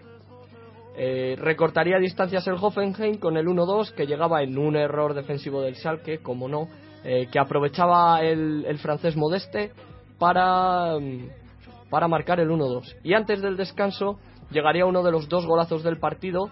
Eh, Hoger recibiría un balón de un saque de banda en, en medio campo, dejaría atrás a cuatro rivales de- del Hoffenheim a su paso para poner el 1-3 eh, con el que llegábamos al descanso. Pero eh, in- inexplicablemente, la segunda parte, eh, el Salque volvió a quedar en evidencia por otra vez su gran fragilidad defensiva eh, durante los últimos tres temporadas mínimo. Eh, llevan arrastrando esta fragilidad defensiva que, les cuesta a los partidos, como en este caso fue. Claro penalti de ahogo a los tres minutos de, de reanudarse la segunda parte que transformaría al brasileño Roberto Firmino para poner el 2-3 y en el 60 llegaría el empate definitivo con el segundo de los golazos del partido, espectacular libre directo que transforma el central argentino David Abraham, espectacular eh, el golazo de falta directa que al que nada puede hacer Timo Hildebrand. Eh, pero no quedó ahí la cosa porque con 30 minutos para acabar el partido el Hoffenheim se pudo llevar el partido en un mano a mano de Roberto Firmino que, que saca que saca Timo Hildebrand y después los dos regalos de la defensa del Salque Eh, el primero para otra vez el brasileño Roberto Firmino que estrella el balón en el larguero en el mano a mano y el segundo para el alemán Schiphol eh, que regatea a Hildebrand, lo deja tirado, pero cuando va a empujar el balón adentro se duerme y la defensa le acaba rebañando el balón y al final quedó el partido en ese empate a tres loco que hemos comentado. Vamos ya con los otros resultados de la jornada. Sí, Eintracht Frankfurt 2, Hamburgo 2, eh, debut de, del ex seleccionador de Holanda, Bertman Marwijk, con un empate que no está nada mal en campo del Frankfurt y veremos si consigue enderezar el rumbo de este Hamburgo que viaja a la deriva. Hertha 3, Main 05 1. Eh, Werder Bremen 3, Nuremberg 3 Eintracht de Braunschweig 0, Stuttgart 4. y por último el Augsburgo 2, Borussia Mönchengladbach 2. Vamos con la clasificación tras 7 jornadas disputadas. Sigue siendo líder eh, por, por goles el Borussia Dortmund con 19 puntos, En segunda posición, con los mismos puntos, como ya ha dicho Juan, está el Bayern de Múnich. Y tercero es el Bayer Leverkusen con un punto menos, 18 puntos. Estos tres equipos en puestos de acceso directo a Champions. En la plaza de previa a la Champions, a 7 puntos del líder ya, el Hannover 96. Sí, y quinto es el Hertha de Berlín con 11 y sexto es el Stuttgart con 10. Estos dos equipos en puestos de Europa League. Vamos ya con el descenso que está en puestos del playoff de descenso que juega contra el tercero de la segunda división. Estaría el Hamburgo con 5 puntos y en descenso directo Friburgo con 3 puntos y entras de Braunschweig con 1 punto. Vamos con Estadio Europa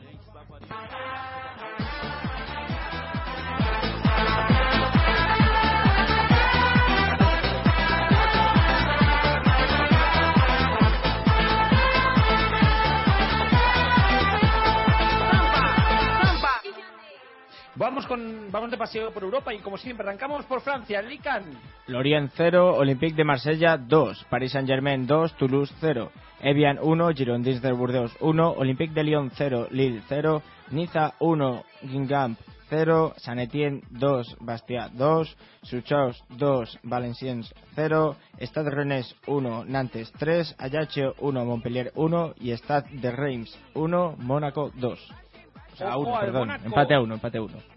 Ojo al Mónaco que empató uno en el campo del Star Rennes con gol de Moutinho para los visitantes y de The Box para los locales y aprieta aún más la parte alta de la tabla, ya que el PSG que ganó 2-0 con goles de Marquinhos y Cavillani le empata a puntos con 18, le sigue el Marsella con 17 y ya el resto, Lille y Niza con 14 y Nantes y San Etienne con 13 por debajo. El Valenciennes sigue perdiendo y sigue solo con 3 puntos. Liga son Sagres.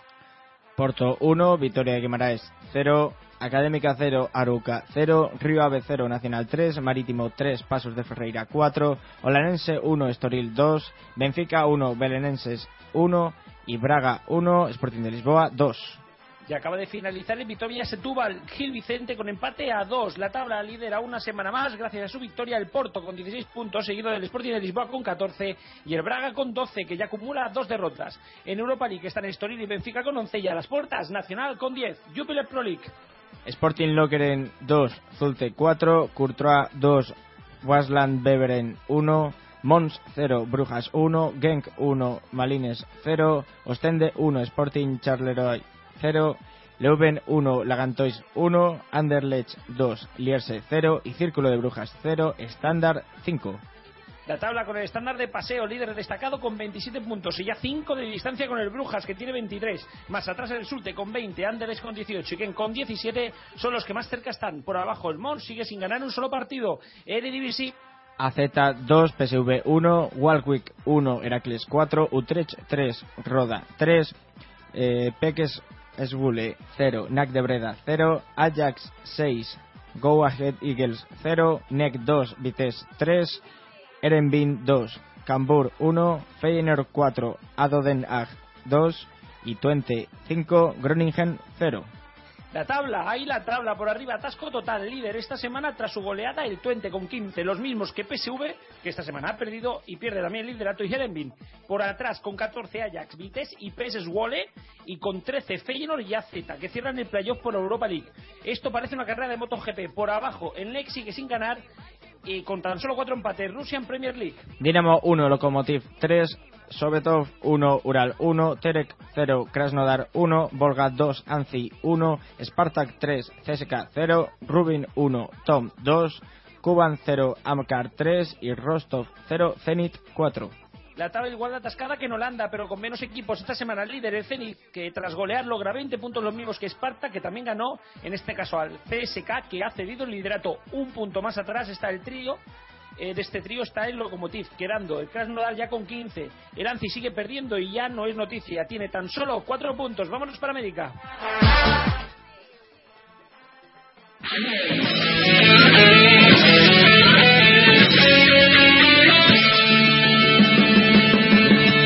Nadie nos puede quitar el sueño de ser campeón. Arrancamos esta de América, como siempre, pasando la Copa Sudamericana. Dos llaves ya están cerradas. El River Plate ganó por 2 a 0 en su casa al Liga de Loja, dejando la llave en 3 a 2 y dándole el pase. Algo que también consiguió Lanús, que hizo valer su 4 0 en casa frente a la U de Chile y a pesar de perder por 1 0 en la vuelta, pasa de manera sobrada. Los dos argentinos se enfrentan en cuartos, por lo que mínimo un argentino estará en semifinales. El resto de las llaves ya han abierto fuego esta semana pasada. Sao Paulo y Universidad Católica han empatado a uno y el brasileño Ponte Petra ha ganado 2-0 al colombiano de Deportivo Pasto. Ha sido el único brasileño con suerte porque el Bahía ha perdido en casa del Atlético Nacional por 1-0, el Sport Recife ha hecho lo mismo en casa de Libertad por 2-0 y el Coritiba ha perdido en casa frente al Itiguay por 0-1. Para la semana que viene, ojo, solo un partido. La vuelta del Vélez Sarfield La Equidad, que quedó 1-2 en la ida en contra de los argentinos y que se verá en la madrugada del miércoles al jueves a las 2 y 10 en Gol Televisión, torneo inicial argentino. Arsenal 1, Godoy Cruz 0, All Boys 1, Rosario Central 1, Estudiantes 0, Vélez Sarsfield 0, San Lorenzo 3, Gimnasia Esgrima La Plata 0, Atlético de Rafaela 2, Olimpo 0, Newell's All Boys 2, Argentinos Juniors 0, Tigre 1, Colón 0, Belgrano 3, Racing Club 0 y Boca Juniors 2, Quilmes 0. La tabla la lidera el Newells una semana más tras su victoria con 20 puntos, seguido de San Lorenzo con 19, Arsenal con 17 y Boca Juniors con 16. El River gana la Fortaleza y ya rambla al quinto puesto con 14 puntos, empatado con Argentinos Juniors y Gimnasia y Grimala Plata. Ya en el octavo, empate de Lanús Vélez y Atlético Rafaela con 13 puntos. Cierra aún sin ganar el Racing con 2. Brasileirao Goiás 1, Fluminense 2, Náutico 3, Curitiba 0, Botafogo 0, Ponte Preta 1, Sao Paulo 0, Gremio 1, Portuguesa 4, Corinthians 0, Flamengo 4, Cri- Criciúma 1, Bahía 0, Vasco da Gama 0, Atlético Paranaense 3, Vitoria 5, Internacional 1, Cruzeiro 2 y Atlético Mineiro 3, Santos 1. La tabla del Cruzeiro pone rumbo directo, y vaya chiste más malo, hacia el título con 53 puntos y 11 de ventaja sobre el segundo, el gremio que tiene 42. Empatado con él, eh, tiene al Botafogo y con uno menos el Atlético Paranense que perdieron la segunda y la tercera plaza esta semana.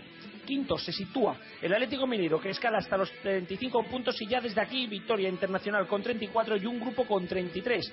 Con el fútbol a la cabeza, por abajo, desahuciado ya de primera el Náutico con 14 puntos. Y como siempre, rápido repaso al resto de ligas importantes americanas. Torneo Apertura chileno. O'Higgins 1, Huachipato 0, Palestino 2, Cobreloa 0, Cobresal 3, Colo Colo 1, Unión Española 0, U de Chile 2, Deportes Iquique 2, U Católica 2. Líder se mantiene una semana más el O'Higgins con 20 puntos, seguido de la Católica y el Cobresal con 18 y de la U, de, de la U Concepción, Palestino y Deportes Iquique con 15. Ojo al Colo Colo, que volvió a perder y ya se sitúa ante penúltimo con 8 puntos y solo dos partidos ganados. Finalización colombiano. Atlético Nacional 0, La Equidad 0, Alianza Petrolera 0, Deportivo Cali 2 y Patriotas 0, Junior 2. El Atlético Nacional, a pesar de empatar, sigue líder con 26 puntos, seguido del Deportivo Cali con 22 y el Junior con 20. Le siguen Millonarios y Santa Fe con 18 y La Equidad, Independiente de Medellín e Itiguaí con 16 cerrando los playoffs. Ojo, que todo puede girar porque hay tres equipos más con esos mismos puntos, incluido el Once Caldas. Apertura mexicano. Mexicano. Veracruz 0, América 1, Cruz Azul 1, León 0, Toluca 7, Ad- Atlante 1, Chiapas 2, Pachuca 1 y Santos 3, Morelia 1. Líder sigue el América con 25 puntos y ojo, dos partidos menos frente a los 22 de León y 20 de Toluca. Santos, que también tiene uno menos, Morelia, Chiapas y Cruz Azul cierran la zona del playoff con el Quétaro con 19 puntos.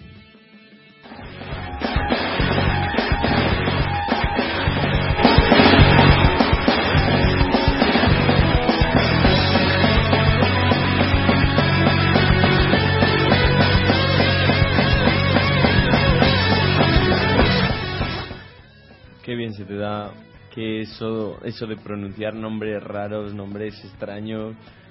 Muy bien, Peña, un placer estar contigo y la próxima semana. Nos vemos una semana más, o no, quién sabe. Francisco, hoy te dejo hacer un minuto de, de mega publicidad de, de frecuencia digital para que luego digas que nunca te dejamos hacer un poquito de bombo. Chan, chan, chan. Bueno, esta semana, vamos, mm, mañana, casi mañana, porque estamos ya prácticamente en martes, entrevistaremos a Jaume Roures. Vamos a tener tranquilamente más de 45 minutos, casi una hora de entrevista. Vamos a poder escuchar lo mejor el miércoles a partir de las 8 en RFC Radio, en frecuencia digital, y podréis ver el jueves, el viernes y el sábado los vídeos completos de la entrevista. Ya os digo, vamos a preguntar de todo, desde la situación de MediaPro hasta el baloncesto. No vamos a dejar nada y no vamos a ser como los periodistas deportivos que solamente preguntan por cuándo va a jugar el Madrid y el Barça. Miedo, miedo me da porque eso no lo va a grabar un tío que sabe, así que... Que no, sí que Bueno, sabe, igualmente porque no no lo voy a grabar yo. ¿Eh? Que igualmente no hubieras podido venir. Bueno, Francisco, ¿Por desde qué? Barcelona, un placer tenerte y nos vemos la próxima semana y vamos a viajar hasta Italia para que Gago desde allí, Mario desde Turín, nos cuente cómo vivió un poco ese, ese derby, que me han dicho que te lo pasaste muy bien por allí que, y que fue una auténtica maravilla estar allí. Estuve un poco acojonado, diciéndolo rápido y pronto y mal, eh, porque entré con bastante tiempo, porque justo por allá donde están los periodistas, estaban los tipos de la Juve, liándola un poco, vi que se empezaron a pegar con los periodistas y dije, bueno, yo ya, yo ya voy entrando por si acaso. Nada, pero a pesar de ser a las doce y media, una pasada. Cortaron todo el barrio desde las nueve de la mañana, o sea, imaginaros cómo estaba todo aquello, y les tienen muy, muy controlados a los tifosi. No se llenó, la lástima, porque, bueno, eh, también la gente tiene un poco de miedo a esta rivalidad y, y- tal. Y, pero bueno, fue un partido malo, pero la verdad, pero los tifos que se realizaron y, todo esto estuvo muy bien. Por cierto, que la Juventus pagó banderitas para todo el fondo que se desplazó a la Juventus, sobraron un montón, lógicamente, pero lo pagó el propio equipo, o sea que bueno, ahí metiendo citalla contra, contra la- el Torino. Será el primero de muchos, espero, ya os iremos contando. Además, ya tengo casa por fin, así que ya podré estar más conectado con vosotros. Perfecto. Juan, Por cierto, vámonos decir una yo cosa. también. Di, Francisco. Eh, para que luego nos quejemos de los horarios de España. El lado de Haag, Vitesse, que es un partido aplazado, se juega este miércoles a las tres y media de la tarde. Para que luego hablemos de Pero España. porque comen, porque comen a la una. Comen a la una allí, sí. que la gente trabaja. Bueno, pues hacen el descanso. Ah, ya lo sabéis, aportación de los dos chicos estos. Qué bien, qué bien se vive por ahí, Juan. Vámonos tú también y yo. Sí, sí. Se vive muy bien allí. O vámonos, vámonos todos, dice Vámonos Peña que nos ya, vamos. que o sea está que Peña ahí. Un placer y nos vemos la próxima semana. Juan, Bueno, Peña, hasta la semana Mario, que viene. Francisco, Sara, todos chicos, hasta la próxima semana. Peña.